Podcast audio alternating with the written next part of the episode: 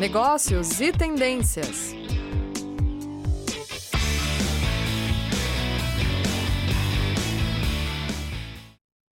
Olá, muito boa tarde. Sejam todos muito bem-vindos a mais um programa Negócios e Tendências. Programa esse promovido pelos cursos de pós-graduação do Grupo Ninter, grupo referência em educação à distância no Brasil.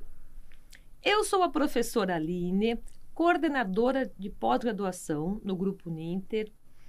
E estarei aqui com vocês né, nos próximos 30 minutos, onde vamos conversar e refletir sempre sobre temas ligados aos negócios e às tendências. E hoje eu tenho o prazer de receber aqui comigo um parceiro, né, um amigo quase já de longa data, professor Sérgio. E olha, se o pessoal não se arrisca a falar o meu sobrenome, eu não me arrisco a falar o sobrenome do professor Sérgio. professor Sérgio, eu deixo se apresentar com o seu sobrenome. Então, boa tarde, professora Aline. Me sinto muito honrado Obrigado pelo carinho, obrigado pela atenção. Como a prof colocou, eu me considero, na verdade, parte da família Uninter. Né? Eu faço parte dessa família já desde 2012. Né? Eu originalmente vim aqui convidado para uma outra colega. Né? E hoje eu sou aí membro de diversos cursos, né? inclusive também trabalho nos cursos de pós, professora que me deixa muito honrado. Até Os materiais temos... sempre são muito bons, Nossa, nós agradecemos. Obrigado. Professora Manon, você, professor Cláudio, professor Eliseu, professor Aquiles, são tantos colegas aí que gentilmente me ajudaram, professora Grazi, até porque nós temos aí cursos, tanto graduação quanto pós, quanto MBA, assim, extremamente qualificados, e não só aqui do Brasil, como também fora Sim. do Brasil. É bacana a gente destacar, né? Então, se você está nos ouvindo e não está agora né, fisicamente aqui no nosso país, aproveite. Que você pode concluir uma graduação, você pode fazer uma pós, pode fazer um MBA fora do Brasil. Ó, a gente convida o colega para falar com a gente e ele já faz um merchandising maravilhoso, né? Tá aprovado. é, professor Sérgio, obrigada por estar Imagina, aqui conosco. Honra, né? prazer. E a gente chamou essa conversa hoje um pouco sobre a questão da ciência, uhum. desenvolvimento, ética, né? Um tema aí que está em voga nas mídias ultimamente, um tema talvez um pouco polêmico nesse momento. E aí, quando a gente fala um pouco sobre a ciência, vale a gente refletir é que a sociedade, pelo menos trazendo aí é, uma história mais recente, podemos dizer assim, a sociedade sai da secularização, sai de uma teoria da verdade absoluta na fé, é, onde a fé estava acima de tudo, né, da uma teologia que determinava o que era verdade, o que era certo, o que era errado, e a sociedade começa a avançar um pouco em direção a uma secularização, como nós falamos nos dias de hoje, né? A gente se afasta dessa fé religiosa e começa a criar talvez outras verdades e nesse caso essa verdade pode ser dita através da ciência. Né? E aí eu começo a nossa brincadeira falando assim, professor Sérgio, a minha pergunta é: vemos ciência em tudo? professor se você me permite, né, eu vou contar um pouquinho talvez da minha trajetória acadêmica. Eu brinco que eu sou meio que uma, uma quimera, assim, né? Porque hum. eu fui aos pouquinhos trabalhando tanto uma, uma, um lado mais técnico, vamos pensar assim, mais científico, e por um lado eu já tenho que enveredar minha carreira também por uma questão mais focada na propedêutica, nesses saberes mais, vamos pensar assim, sociais, humanos, né? A minha formação original é Direito e Publicidade, né? meu doutorado é Administração, mas eu tenho duas formações em paralelo, além da área de negócio, em Sociologia Política e em Filosofia e Psicanálise. Né? Então, desde o início, né, a gente vai fazer uma discussão a respeito da questão das ciências e tudo mais, mas eu vou tentar, na medida do possível, me ater mais a essas áreas em específico, muito embora naquele livro Que Bobagem, né, o Pasternak acabe, de certa maneira, difundindo críticas aos meus olhos interessantes, mas não fundadas a outros campos mais. Né? Ele acaba também não só criticando a psicanálise, ele vai em prol da acupuntura, da homeopatia, da astrologia e outros, outras áreas mais de estudo. Então, acho que para a gente começar a tentar entender um pouco mais desse processo, como a professora Aline colocou muito bem, da construção da ciência, a gente tem que retroagir aproximadamente no século VII a.C., onde tem um grego muito importante que as pessoas não dão a devida importância para ele, chamado Tales de Mileto. E o que esse Tales de Mileto faz lá na sociedade grega clássica? Ele promove a primeira cisão dentro da nossa cultura ocidental entre dois ramos, que um ele passa a denominar de mitologia e o outro de filosofia. Né? Muitas pessoas acham que é o Sócrates, o pai da filosofia. Na verdade, o Sócrates, o que ele de fato fez foi colocar o homem no centro da filosofia. Mas quem de fato estabeleceu essa cisão de mitologia e filosofia foi o Tales de Mileto. E ele fez isso com uma pretensão parecida com aquilo que a professora estava colocando. Ele chegou um determinado momento e ele falou assim, mas espera aí, nós gregos, nós pensadores, nós indivíduos aqui iluminados da sociedade grega, nós estamos em busca de conhecimento. Mas qual conhecimento seria o verdadeiro? Vamos pensar assim, o grego já tinha essa inquietação. E a partir dessa cisão, né, a partir dessa dúvida, dessa, dessa epifania que ele passa a ter, ele cria essa cisão de tal maneira que todos os conhecimentos, ramos que de fato tivessem um compromisso em buscar a verdade, dentro do ponto de vista, vamos pensar hoje, mais próximo da, do que nós denominamos de ciência, seriam os filósofos, os amigos do saber, da sabedoria. E o outro braço, onde você teria o folclore, a cultura, o teatro, as artes, e esse é um ponto importante para o Tales de Mileto, ele não criou uma escadinha como os positivistas. Imaginava que esses dois ramos não só eram importantes, mas como eles eram complementares. Mas eles tinham funções diferentes na sociedade grega. Né? Quer dizer, um tinha uma função de esclarecimento e o outro tinha uma função muito importante que era a manutenção das tradições. O Tales já tinha essa ideia. Quer dizer, você não podia colocar a filosofia como sendo superior à mitologia, sob pena de chegar a um determinado momento as pessoas derem preferência uma ante a outra. As duas são importantes. O homem tem que ter essa busca pela verdade, mas ele tem que manter um olhar para o passado. Né? Essa visão dupla que ele sempre comentava. Né? E daí a prof colocou muito bem, você tem um salto, né? quando você percebe depois né, a ascensão da Idade Média, onde a noção de ciência passa a estar fortemente conectada com elementos de caráter teológico, uhum. né? para que algo fosse considerado ciência, você tinha que ter uma conotação com a religião, no caso nossa, cristã, católica, apostólica romana. Né? Por isso que também é um erro falar que não existiu ciência da Idade Média, existiu, só conectada com, Sim. logicamente, a teologia. Eu que tenho formação no direito, as pessoas falam assim, Sérgio, mas não teve direito da Idade Média? Teve, teve direito canônico. Uhum. Graças ao direito canônico que você resgatou uma série de institutos do direito romano. Né? Você teve, porventura, um, um, um, um florescer muito forte de saberes do mundo islâmico, do mundo árabe. Né? Então, e daí, logicamente, a gente faz um terceiro corte, vamos pensar assim, que quando a gente passa a ter a ascensão de uma classe chamada burguesia, né? essa burguesia originalmente eram servos, só que diferentemente dos servos que trabalhavam na terra, eles moravam nos burgos, e eles que são responsáveis, originalmente, pelo iluminismo, e esse iluminismo ele vai se desdobrar, tanto na revolução, vamos pensar assim, industrial, bem como na modernidade. E é essa modernidade que é responsável pela cunhagem daquilo que nós temos como ciência hoje, que é essa ciência de cunho positivista, que precisa de um método, que precisa de comprovação, e que daí, a partir desse conceito de ciência, a gente, de certa maneira, vai tentar estruturar a nossa discussão. Mas espera aí, será que determinados saberes podem ou não serem vistos como científicos? Haja vista que os próprios positivistas, aí eu faço menção a dois em especial, né, para os colegas que estão nos acompanhando, eles não são assim, talvez tão estudados na área de negócios, mas para quem é do tronco das ciências sociais ou da própria ciência jurídica, o direito estuda bastante. O primeiro deles é o Auguste Comte, que é o pai do positivismo, e depois nós temos o Emílio Durkheim, que cria uma segunda linha chamada funcionalismo. Ele é um discípulo, né, bacana a gente lembrar, só que é muito importante falar que o Durkheim não é um autor positivista. Ele pega o positivismo, ele mescla com outros saberes, do Marcel Moore, do Spencer e outros autores mais, e ele cria uma linha específica. Né? Porque o, o Comte, quando cria o positivismo, o positivismo ele tinha um tom muito mais idealístico.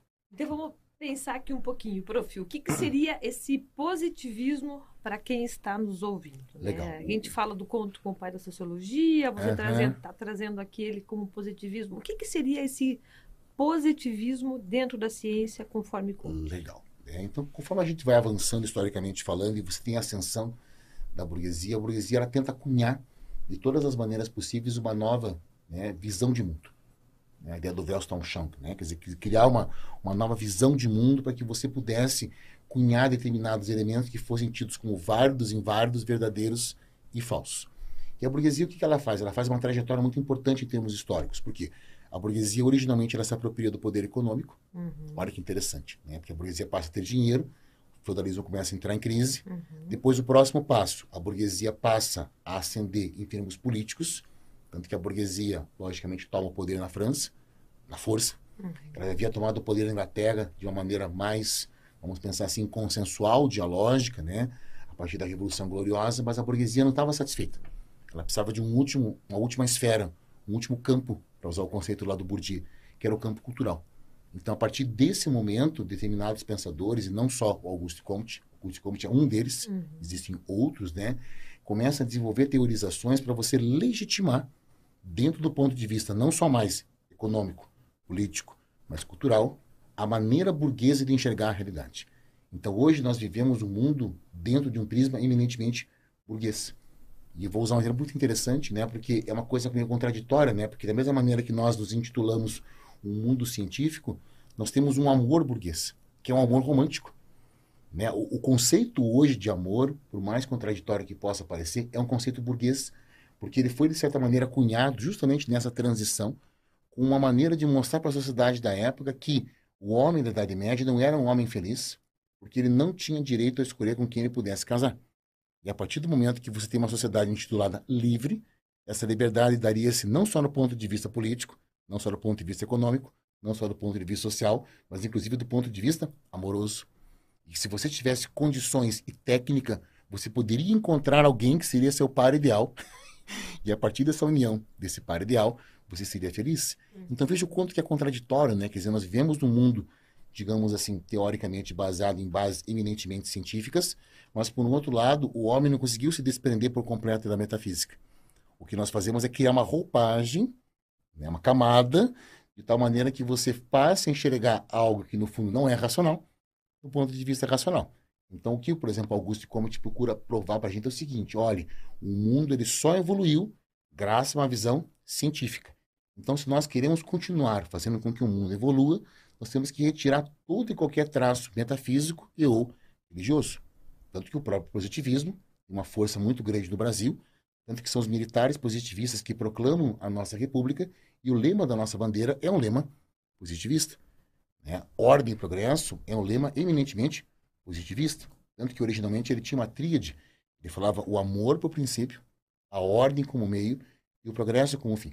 Só que os militares brasileiros, temerosos da expressão amor, ó como amor é complexo para o ser humano, tiraram o amor da bandeira, ficou só ordem e progresso o amor se não racionaliza, não tem como Exatamente. colocar ele na ciência, né? Então, e o próprio então, conceito de ordem, se você pegar um tanto dúvida. quanto complexo, né? Porque uhum. o que é uhum. ordem para mim, uhum. não seja ordem para a professora, não seja ordem para quem está nos acompanhando agora, né? Então, de maneira bastante sintética, porque é uma discussão aí que rende um semestre de filosofia do direito, quer dizer, o que a gente hoje enxerga como ciência é uma maneira burguesa de organizar a sociedade de tal maneira que você legitima determinados saberes e deslegitima outros a partir de um crivo.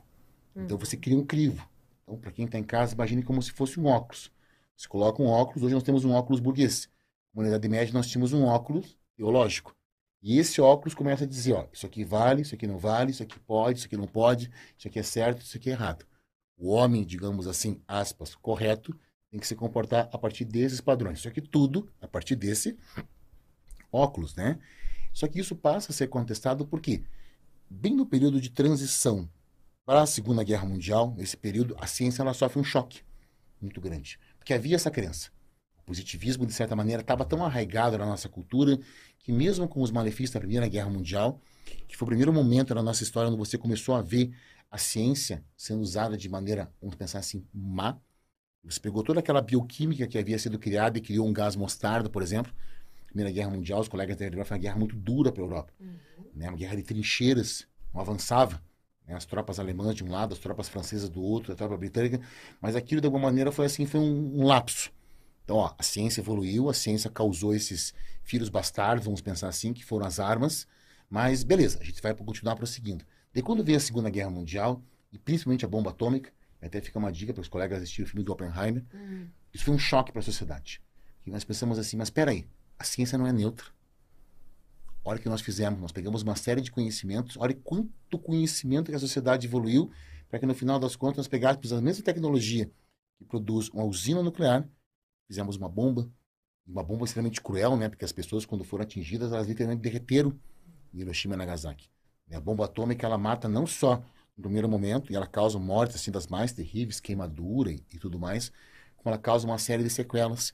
E isso deu uma chacoalhada da sociedade ocidental, tanto que é nesse momento que você tem a transição da modernidade, essa tentativa de você concretizar os ideais iluministas na sociedade com a pós-modernidade. Né? O que, que os autores pós-modernos hoje falam? E já falavam isso desde as vanguardas europeias, lembra? Dadaísmo, surrealismo, que no fundo a ciência é uma grande uma balela. é uma grande uma muleta. né? Então hoje a gente vive esse, esse, essa contradição porque o nosso mundo, pelo menos aos meus olhos, ele é um tanto quanto complexo, porque além de você ter traços ainda modernos, quer dizer, nós, nós somos pessoas que têm uma forte lente iluminista, uma forte lente moderna, Tanto que a gente associa o nosso sucesso à nossa condição no mercado de trabalho. Uhum. Isso é uma coisa muito burguesa. Idade Média, o homem vitorioso era o homem que tinha contato com Deus. Uhum. Bom lembrar isso. Quer dizer, nós continuamos muito, muito fortemente vinculados a essa visão burguesa. Dificilmente a gente vai se desvincular no curto, no médio, no longo prazo. Aos meus olhos, talvez no longuíssimo prazo. Mas a gente começa a ver fagulhas de discussão da ciência. Mas espera aí. Será que a ciência realmente é capaz de garantir algo de bom para a nossa sociedade? E eu sempre faço um questionamento com relação ao conceito de cura. O que é ser normal? É, o meu TCC, praticamente na psicanálise, eu discuti muito isso. Quer dizer, o próprio conceito de normalidade, hoje na nossa sociedade, é um conceito de normalidade burguês. O que é ser normal na sociedade? É acordar de manhã cedo e produzir. Se você tem contato com algum tipo de divindade, se você se sente bem com você mesmo, se você tem tempo com a tua família, são elementos secundários. Mas será que isso é ser normal? Não é? Quer dizer, então, tudo que de alguma maneira hoje a gente tem conexão nas mais diversas esferas tem como cerne essa ligação com essa classe burguesa e de alguma maneira goste da burguesia, não goste, fala isso quanto elemento ideológico. A gente tem que sempre trazer para a discussão, porque tudo isso acaba desdobrando, como a gente vai agora na sequência tentar conversar, se algo pode ou não ser considerado ciência. É porque quando a gente pensa em ciência, né, professor, no meio acadêmico, o que, que a gente entende? nós entendemos que é uma repetição de processo. Uhum. Né? Nós entendemos que é um modelo, que é um padrão, uhum. que é uma metodologia. Então, isso é ciência. Né? Isso é a gente, e uma, sobretudo na área biológica, exatas, é mais fácil você fazer esse processo de repetição. Uhum. Você tem ali um laboratório, uma área isolada, uhum. você vai repetir o padrão. Se eu fizer essa experiência e você fizer de novo, teoricamente tem que dar igual. Sim. Porque é ciência. Né? E aí fica aquela dúvida. E, e quando não for em laboratório? E quando somos nós, a sociedade? Somos nós o laboratório? Podemos considerar isso ciência também? E a própria noção daquilo dar certo de novo vai mudando. Porque isso, voltando agora à própria cultura grega, tem uma frase que eu gosto muito de um cara chamado Heráclito de Efeso. e você encontra isso até, muitas vezes, pintado em, em caminhão, assim. Ele fala que um homem jamais se banha duas vezes no mesmo uhum, rio. Porque nós não somos os mesmos, o rio não é o mesmo. Então, a complexidade de você repetir um experimento, porque algo que deu certo no momento X não necessariamente vai dar certo no momento Y, porque macroambientalmente falando, mudou. Uhum. E quando você pega hoje essas ciências mais de ponta, né, então você pega lá bioquímica, você pega astrofísica e você pega ciências que necessitam de detalhes muito pequenos, o senso comum para nós passa de maneira irrelevante. O fato de você ter uma temperatura da Terra, meio grau, um grau, uma coisa mínima que para nós não interfere nenhum, já interfere no resultado. Então a gente tem que imaginar que nessa questão do laboratório não é só o objeto, o ambiente como um todo tem que reproduzir as mesmas condições. Então o primeiro ponto é isso. Se nós vivemos cronologicamente falando, e imaginando o tempo de uma visão bem cartesiana, é uma linha reta, não tem como você reproduzir essa experiência várias vezes, porque o mundo também, mesmo que de maneira muito pequena, se alterou. Sem dúvida. Sem dúvida. Não é? é? É aquela história, né? Se você pegar a primeira xícara de café, uhum. né? até eu fazer propaganda aqui, ó, pessoal. Olha que bonitinha a caneca da CNU, que fofinha aqui, ó a primeira xícara de café. Aí ela fala assim, nossa, esse café tá muito bom. Aí você vai tomar a segunda xícara e fala, não tá igual. Uhum. Porque não é mais o mesmo. Né? Eu não sou mais a mesma. Né? Né? Exatamente. Então é fato isso. Né? Mas é fato também que nos dias atuais e a, a, a sociedade também ela evoluiu. Uhum. E eu brinco, nós vivemos mais hoje em dia graças à ciência. Exatamente. Não podemos tirar essa, Exato, esse mérito. Esse mérito. Uhum. Né? Nós temos assim uma tecnologia, conseguimos levar informação para todo mundo através de uma tela, de um cabo, de uma rede Wi-Fi, graças à ciência, uhum. né? Então, mesmo que a gente traga algumas reflexões e que são necessárias, uhum. né? Elas são importantes até para a gente entender o que é esse contexto, né? Um pouco de ceticismo aí vai bem no que, né? questionar onde nós estamos, ele é necessário, né? Mas é fato que eu brinco assim, gente, eu acho que a gente não foi programado para viver mais que 50 anos, Sim. sabe? Porque é medicamento, é recurso, é tecnologia, são aparelhos que podem é, nos invadir a nível de imagem, identificar como nós estamos, né? Uhum. Tudo isso, sem dúvida, é graças à ciência. Mas é claro que é, foi muito boa a sua reflexão no sentido de dizer o que era a ciência antes e o que é a ciência Uhum. hoje. Né? Por que, que antes a verdade era essa e agora a verdade é essa? né? E, e, sabe, e nessa reflexão, nós que estamos aqui no meio acadêmico, fica aquela pergunta, professor. E a administração e a gestão, ela é ciência? Olha, eu praticamente comungo, agora veio um autor que seria muito importante, todos em casa estão acompanhando, autor chamado Thomas Kuhn. Ele tem um livro clássico chamado Estrutura das Revoluções Científicas. Thomas Kuhn escreveu esse livro originalmente em 76 e ele aportou aqui em terras brasileiras, originalmente traduzido para o português de Portugal, em 79. Então, já tem aí uns, uns 30 e poucos, 40 anos de discussão em torno desse livro. Então, o que o Thomas Kuhn fez de tão revolucionário, fazendo a brincadeira com o livro dele, Estrutura das Revoluções Científicas? O Thomas Kuhn tem um conceito de paradigma. O que é paradigma? É uma verdade considerada absoluta em um dado momento, em dado lugar, até que surja algo, vamos pensar assim, usando aquela linha da dialética, contra-hegemônico, contra-paradigmático, que começa a colocar em choque, começa a questionar determinados pressupostos do paradigma vigente. E ele usa como exemplo a questão da própria leitura da realidade da física. Nós tínhamos uma física newtoniana e nós temos hoje uma física einsteiniana. E quando é que surge a, física einsteiniana? No primeiro momento, a física einsteiniana era considerada contra-hegemônica. E qual era a ideia central da física newtoniana? Que não há como você ter uma temperatura, perdão, uma velocidade maior que a velocidade da luz. É uma questão em cima do elemento tempo. Né? E a partir do que o Einstein conseguiu provar isso, na verdade, matéria e energia são uma coisa só e começa a desenvolver, a conclusão que o Einstein chega, e aí vai entrar outros autores mais, o próprio Hofking, Olha que interessante, que a menor distância entre dois pontos não é uma reta, é uma elipse. O universo é curvo. Olha, bela então, né? quando você começa a mudar o, o, escopo, você muda o padrão. Eu, praticamente, na época de colégio, o que eu estudava era isso. Qual que é a menor distância entre duas retas? Dois, dois, uma reta. Porque a gente chegava ao universo tridimensional, cartesiano, como se fosse um gráfico 3D.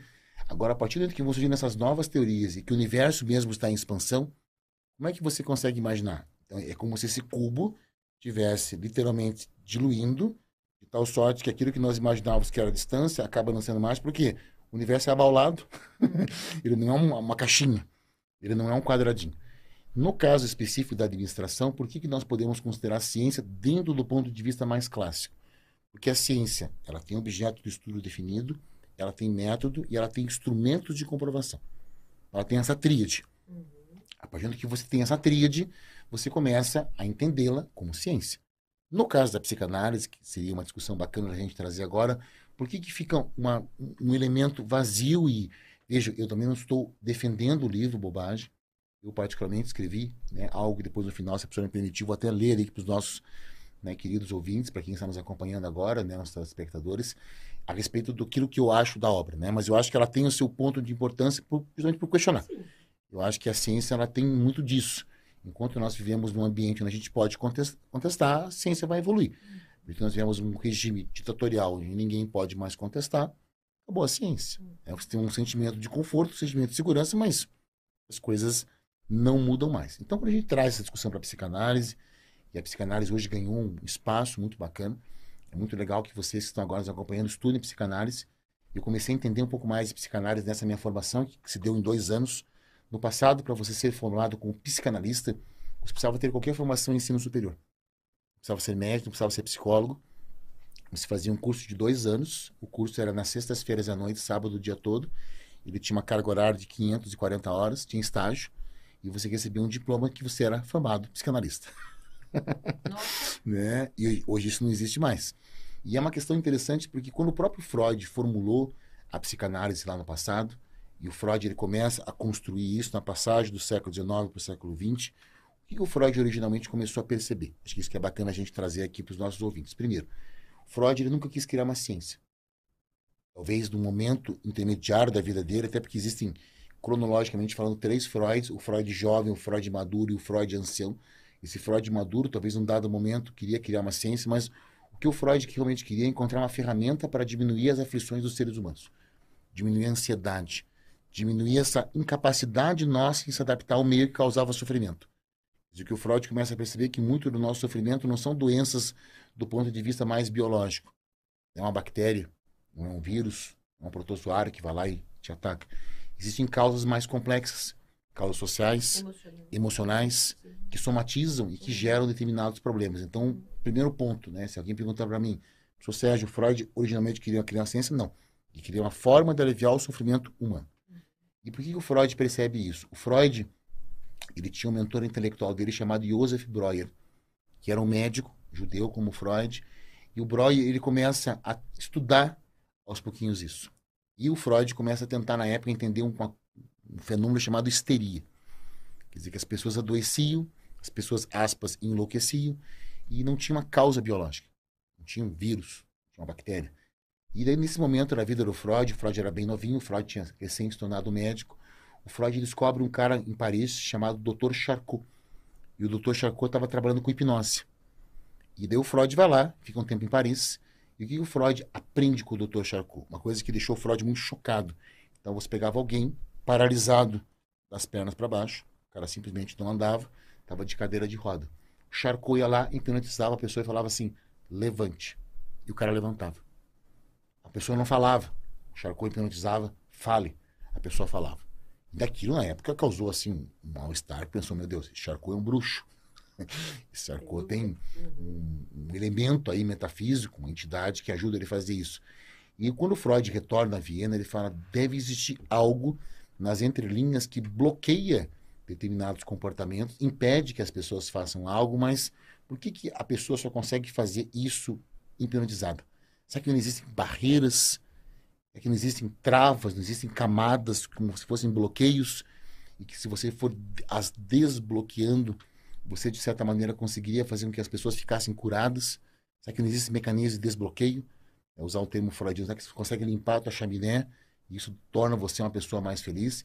E aí começa a dar o start da psicanálise. Né? Daí o Freud, ele tem a, a, sorte, vamos pensar assim, né? o, o Breuer, na época, ele estava atendendo uma, uma enfermeira chamada Berta Pappenheim, que vai virar o primeiro caso da psicanálise, que vai virar a O. E o Breuer, ele passa a ter uma relação tanto quanto afetiva, quanto com a Ana O. E aquilo começa a incomodar o Breuer, porque o Breuer era um cara casado, era um cara muito conservador, era um médico muito conhecido lá em Viena, e o Breuer chegou lá e falou assim, não, eu não vou continuar mais com essa paciente, se eu continuar com essa paciente eu corro o risco de colocar minha família em risco, eu vou passar essa paciente para o Freud. E daí o Freud começa a conversar com a Berta Pamperheim, começa a conversar com a Ana O, que vira o primeiro caso do Freud, tem um livro, o caso Ana O, depois, por gentileza, quem está nos acompanhando, leia, e Freud começa a pensar, mas peraí, essa menina não é louca. ela não tem nada de loucura. Ela tem um problema de caráter afetivo. Ela tem um problema de caráter transferencial. Ela está transferindo determinados desejos para figuras que não necessariamente façam essa reentrega para ela. Então, será que ela não estava naquele momento doente porque ela enxergava o Breuer como uma espécie de um misto de um pai com um professor, com um protetor, e isso gerava para ela um problema? Será que ela não estava exteriorizando determinados sintomas e ela não conseguia ficar curada porque ela sabia que se ela ficasse curada, o médico pelo qual ela estava, digamos assim, apaixonada iria abandoná-la. Só que muitas vezes nós, usar um termo freudiano, inconscientemente, não preferimos ficar doentes porque vem alguém e nos cuida. Isso começa a gerar uma, uma série de, inquietações, uma série de estalinhos assim no Freud. E o Freud ele constrói o que ele chama de primeira tópica. É quando o Freud cria a primeira tríade dele, que é, aos meus olhos é uma das mais famosas, que o Freud fala que o ser humano funciona a partir de uma tríade consciente, inconsciente e pré-consciente. Então esse é o primeiro Freud, esse é o Freud jovem. Né? Então o Freud ele parte da ideia de que no fundo nós teríamos uma estrutura, ela não necessariamente consegue ser materializada no nosso cérebro, não consegue abrir o cérebro de alguém e falar assim, aqui está o consciente, aqui está o inconsciente, tal, mas você tem um repositório de memórias que se estrutura por, por meio de linguagem e que ele de alguma maneira, muito embora ele não esteja aflorado por completo, por isso que ele faz a metáfora do iceberg. É esse repositório linguístico que, de uma maneira, comanda o nosso dia a dia. Quer dizer, nós temos uma série de informações nós achamos que nós, aspas, esquecemos, ou que não têm nenhum tipo de comando ou de influência, mas elas estão ali. E por que, que é tão complexo ela? Porque elas se manifestam de forma simbólica. Então, como é que o inconsciente ele se manifesta? Ou ele se manifesta através dos sonhos, utilizando uma linguagem simbólica, por isso que é muito cuidado com esses livros de interpretação dos sonhos que a gente compra. Fulano de tal sonhou com uma abelha. então, sinal que vai acontecer isso. Uhum. Fulano de tal. Então, às vezes você sonha com você e você, na verdade, você naquele sonho não é você. Uhum. Você é uma representação de algo. É, a gente tem que tomar muito cuidado. Interpretações é uma coisa muito complexa. É, então, você que está em casa nos assistindo, só por gentileza acompanhe. E depois o Freud aperfeiçoou essa teoria, ele cria a chamada segunda tópica. Então, seria bacana quem está nos acompanhando depois ler a respeito disso. O Freud cria a teoria do ego, superego e id. Ele fala que, na verdade, o ser humano ele tem um repositório energético chamado id. Pois vejam lá, estudem isso, é um conceito muito importante para o Freud e que não tem nada a ver com instinto. Uma coisa que eu queria deixar muito claro aqui para os colegas que estamos acompanhando: Freud, em momento algum, fala de instinto. Freud fala de Trieb. Ele fala de energia vital. Aí vai desdobrar na pulsão de vida e na pulsão de morte. Quer dizer, nós, seres humanos, nós temos uma constante, vamos pensar assim, troca uma constante necessidade de usarmos a nossa energia para ou preservarmos a nossa vida ou fugirmos da morte. Por isso que daí sim, de maneira interpretativa, incorreta, uma tradução incorreta, as pessoas falam de instinto. O Freud, quando vai estudar isso, ele fala por que, que o ser humano é tão complexo, mas ao mesmo tempo dois tão importantes, dois elementos fundantes da nossa concepção enquanto pessoas, que são os conceitos de violência e o conceito da sexualidade. Né? O, o, Freud, depois de mais maduro, ele vai aperfeiçoar isso, mas é um ponto para vocês perceberem o quanto que a psicanálise é importante. O Freud fala o seguinte: violência e sexualidade são importantes para os seres humanos, justamente porque elas são garantidoras da nossa vida, tanto enquanto indivíduos quanto enquanto espécie. Né? Porque, instintivamente falando, usar um termo agora do senso comum, que não seria o mais correto, a, a questão da sexualidade, em última análise, ela se, se deve para a gente garantir a nossa sobrevivência, a nossa vida. E a própria violência também. Nós somos violentos porque nós queremos garantir a nossa sobrevivência ou a sobrevivência dos nossos pares. Só que aí vem um problema. Porque da mesma maneira que isso é super importante para o ser humano, nós vivemos uma sociedade extremamente conservadora. Quando Freud já abre uma dessas obras, ele fala assim: as mulheres de Viena estão à beira de um ataque de histeria. E da mesma maneira que você tem uma pulsão de vida, uma pulsão de morte que fala assim, ó, seja violento ou desenvolva a tua sexualidade com mais força, nós temos uma sociedade de tradição judaico-cristã que fala que não, isso aqui é pecado. Isso aqui não pode, isso aqui não deve. E o que o Freud procura demonstrar é isso: o, o ato de viver é complexo. Viver é doloroso. O único momento na nossa vida que nós fomos realmente felizes foi quando a gente estava no útero da nossa mãe. No momento que nós nascemos, até o nosso último suspiro, a vida é complexa, porque é um processo de você abrir mão de algo em nome de algo. Você nunca mais vai ter completude. Né? A, a, nossa vida e o campo da gestão, de alguma maneira, ensina para a gente, pelo conceito de trade-off, é isso. Você nunca vai ter tudo. Você é obrigado a abrir mão de A para ter B. Então, por exemplo, nós aqui, vocês estão agora abrindo mão do momento de lazer, nos acompanhando, que vocês podiam estar fazendo coisas muito mais bacanas, né, professora? Podia estar na praia, tomando sorvete, dando uma volta com o seu digníssimo digníssima. E por que, que você está aqui? Porque você está abrindo mão de algo e não de algo, né? Olha, eu estou achando esse momento super bacana. Né? Para mim está sendo muito gratificante. É, eu só lamento que, para variar, o nosso tempo está acabando. Na verdade, ele já expirou. Ixi. Logo a Bárbara vai nos, nos convidar, é, vai nos cortar, vai tirar ó, a tomada, né? Vai desligar a tomada, né? É, mas é, é, bem isso, né, professor? É, é, um assunto muito mais polêmico, né? E muito mais filosófico. Porém, polêmico, filosófico, mas sociológico, mas ele entra para dentro das empresas. Por isso que nós trouxemos Sim. essa temática também, porque as organizações elas estão inseridas nesse contexto social, né? E tem essa reflexão toda né? Eu acho que isso é bem interessante. E, sim, né? A administração ela continua sendo uma ciência. Né? Inclusive a própria psicanálise, só para legitimar agora esse meu campo de estudos, ela nos auxilia porque ela mostra o quanto determinadas atitudes dentro da própria cultura organizacional, dentro de outros campos, não são novamente formados por pessoas ou indivíduos ou atitudes, aspas, racionais. Uhum. Eu hoje uso muito mais conhecimento da psicanálise do que da minha formação no marketing, para ensinar o processo de tomada de decisão. Uhum. Porque muitas vezes o que você tem dentro do processo de tomada de decisão, aí usando o conceito freudiano, é um elemento inconsciente. É, é um elemento transferencial, é algo que foi se cristalizando. O Freud ele trabalha muito esse conceito de cristalização, de recalque, transferência, sabe? E que muitas vezes você conscientemente não consegue exteriorizar, mas aquilo foi determinante no teu processo de decisão. Eu que trabalho, por exemplo, matérias ligadas à área de recursos humanos, eu falo muito disso. O que, que, de fato levou você a promover um indivíduo? E é engraçado porque na psicanálise tem um termo que eu gosto chamado racionalização. Hum. É quando você encontra argumentos, aspas, racionais para legitimar uma decisão que não foi racional. Eu tenho dois indivíduos, só que tem um que eu não sei porque eu não confio. Mas eu sei que ele é o mais competente, mas eu não posso promovê-lo. Então eu promovo o outro. Mas em promovendo o outro, eu tenho que encontrar um argumento. Eu vou lá, pinço um dado de uma planilha, falando, não, mas ele vendeu mais esse mês, por isso que eu o promovi. Isso é racionalização. Quer dizer, você encontra argumentos, aspas, racionais, dentro das organizações para legitimar decisões que, no fundo, não são racionais, são subjetivas. Aí você passa um verniz, porque ao passar esse verniz, você torna isso legítimo dentro da organização. Se alguém perguntar para você, mas por que, que você promoveu o fulano A? Você não pode falar assim, não, porque eu não confio no B. Não, porque o A vendeu mais. Ah, não, o A vendeu mais, então o quê? Pode promover. Então veja que a nossa sociedade muitas vezes se assenta em uma série de elementos de cunho metafísico, que tem uma casquinha, um, um, um vernizinho, né, racional, mas que no fundo não tem nada de racional para ali. Né? Nós somos muito menos pessoas, aspas, controláveis ou controladoras do que provavelmente nós nos conhecemos. Nós somos muito mais a mercê dos nossos desejos e do ambiente do que nós realmente queríamos, gostaríamos de assumir. Vamos pensar assim. Veja, né, professor Sérgio, mesmo que a gente não possa fazer nada, não tenha como fazer nenhuma ingerência nesse processo, é importante ter essa ciência.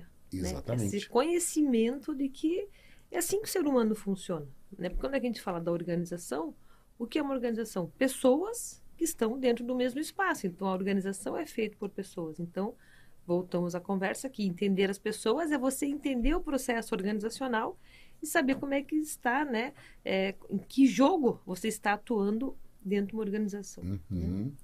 Professor Sérgio, eu só tenho a agradecer, né? Porque o nosso tempo aqui já expirou, né? Mas eu acho que a gente conseguiu fazer uma bela reflexão, né? Eu queria fazer um convite, se me permitir. Fique à vontade. Vamos fazer agora uma, uma breve mexer da nossa matéria, né? Tá certo. A professora de maneira muito gentil, me convidou para ministrar a matéria de negociação, né? Sim. Ela, por sinal, está com a minha pessoa, né? Então, para quem se interessar de fato por entender essas organizações, fica uma dica. Sim. Né? Se inscreva na nossa, né? Então, temos uma eu ia falar cadeira, essa hora você denuncia a sua idade, né? uma disciplina chamada Estratégias de Vendas e Negociação, que a professora Linda, de maneira muito gentil e querida, me convidou para ser a professora responsável. Então, lá a gente fala muito disso. Então, se você se interessou por isso, faça parte aí da nossa disciplina, estude lá. Acho que ela é ofertada em todos os cursos de MBA. Quase né, todos, quase todos escola, é, dos que eu coordeno de comercial e marketing, boa parte deles. Né? Então já fica a dica aí, é. já que a gente não teve tempo de se estender muito. Então, para quem está nos acompanhando, já, o nosso aluno o nosso é. pretenso, vamos trazer várias pessoas para ser nossos alunos, com toda certeza, né? Sem dúvida, né? Sem dúvida alguma. Né? Então, depois dê uma olhadinha lá que eu falo um pouquinho disso na nossa disciplina também. E, e você sabe, né, professor Sérgio, que quem está nos ouvindo também, a pós ela é sempre muito dinâmica. Então, daqui uns dias encerramos as inscrições para o Top Inovação, daqui uns dias temos a avaliação do Top Inovação, que será com transmissão né, pela TV Profissão. E nós temos também o canal de televisão, TV Profissões, todas quarta e sexta às 16 horas, pessoal, cada data tem um coordenador lá da pós-graduação participando, trazendo informações, sempre ligada à sua área, né, ligada ao seu contexto acadêmico, trazendo reflexões, como nós fizemos hoje também, né? E eu sempre deixo o meu e-mail, né, que é aline.e, aline.e@uninter.com, dúvida, sugestão de temática, né, vamos fazer alguma pergunta, entre em contato com a gente que a gente pode tentar sempre melhorar né, esse programa aqui, esse espaço com vocês. Professor Sérgio, muito obrigada pela sua parceria. Obrigado, foi uma honra, uma alegria imensa. Né? Eu, na verdade, eu vim aqui para tentar compartilhar. A gente constrói isso junto, né, professor? Até porque ciência, para mim, é isso, é construir juntos. É hum. poliprotagonismo, são modelos colaborativos, porque se a gente ficar encasulado na nossa mônada, as coisas não progridem. Então, logicamente, né, se algum colega depois quiser entrar em contato comigo, eu vou rapidinho só soletrar meu sobrenome, mas vou digitar só as quatro primeiras letrinhas. Entra no LinkedIn, coloca lá Sérgio, C-Z-A-J. O único que vai aparecer sou eu. eu sou o Júnior, mas meu pai não tem LinkedIn. Você me localiza lá, manda sua pergunta, manda sua dúvida, que daí eu e vamos fazer aqui uma, claro, uma dobradinha. Claro. E a gente tenta, à medida do possível, responder. Mas é uma honra imensa. Obrigado pelo carinho. E tivemos uma segunda oportunidade, a gente estende essa conversa mais um pouquinho. Certamente, muito obrigada. Obrigado a vocês pelo carinho e pela atenção. E a equipe da CNU aqui, da Rádio Ninter, obrigada, Bárbara, e a toda a equipe que sempre nos acolhem e nos recebem com muito carinho e dão todo o suporte para que esse programa aconteça. Pessoal, toda sexta-feira aqui, das 15 às 15 horas, programa Negócios e Tendências. Aguardamos vocês. Abraço. Negócios e Tendências.